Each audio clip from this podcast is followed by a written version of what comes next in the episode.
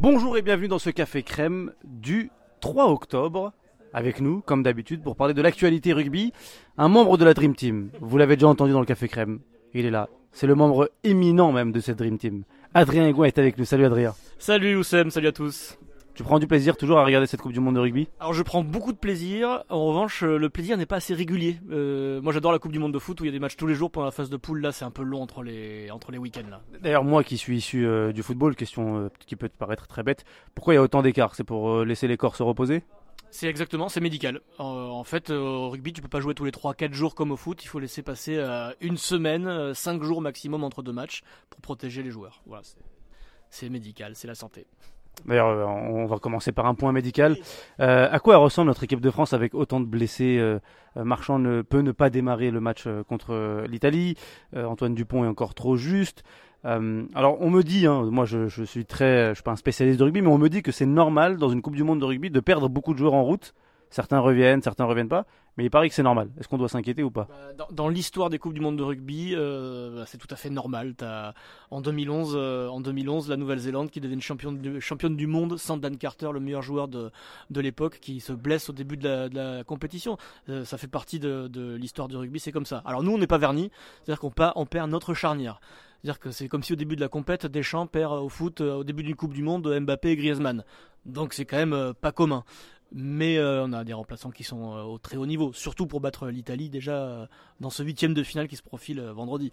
Euh, ces joueurs-là sont supérieurs à l'Italie normalement. Voilà, c'est la transition parfaite. Euh, J'allais te dire à quoi ressemble cette équipe d'Italie. On l'a vu face à la Nouvelle-Zélande. Est-ce que c'est vraiment le niveau de l'Italie?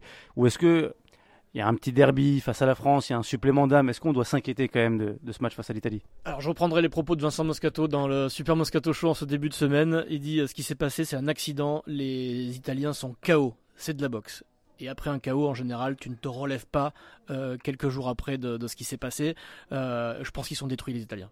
Je pense que dans une configuration un peu plus normale, ils auraient pu nous piéger, nous faire galérer, euh, un peu comme France-Paraguay en 98, le huitième de finale un peu, bizarre là où tu sais, tu sais que t'es supérieur mais t'y arrives pas.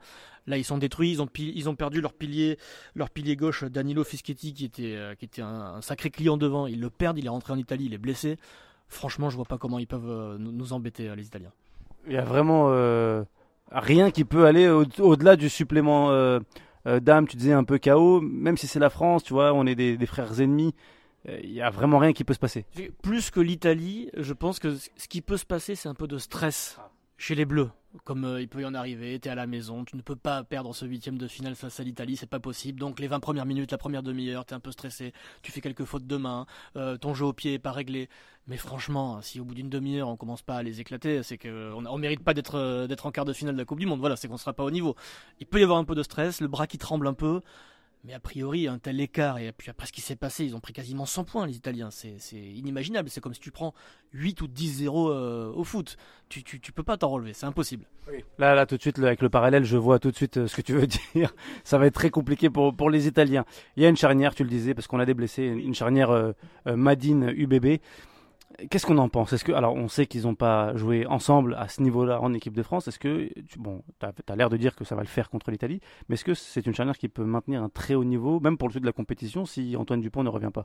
Alors, euh, déjà, ils jouent pas beaucoup, ils ont pas beaucoup joué ensemble en équipe de France. En revanche, ça fait quelques années qu'ils jouent euh, tous les matchs, toute la saison complète avec l'UBB. C'est la charnière de l'UBB. Ça, c'est le point positif. Si on veut encore être positif, euh, on se dit que c'est une charnière de très haut niveau. Je veux dire, Jalibert fait partie des meilleurs joueurs du monde. Il a la malchance de tomber sur un tamac dans sa génération. Et Lucu, dès qu'il a été amené à remplacer Dupont, il est au niveau, même si c'est un joueur totalement différent. Si on veut être un peu rabat-joie, on se dit qu'on a perdu la, charnière du stade toulousain, Ntamak Dupont, qui a tout gagné dans sa carrière en club, et qu'on récupère la charnière de l'UBB qui n'a jamais rien gagné. Ça, c'est pour les rabat-joie. Je ne, je ne ferai pas le rabat-joie.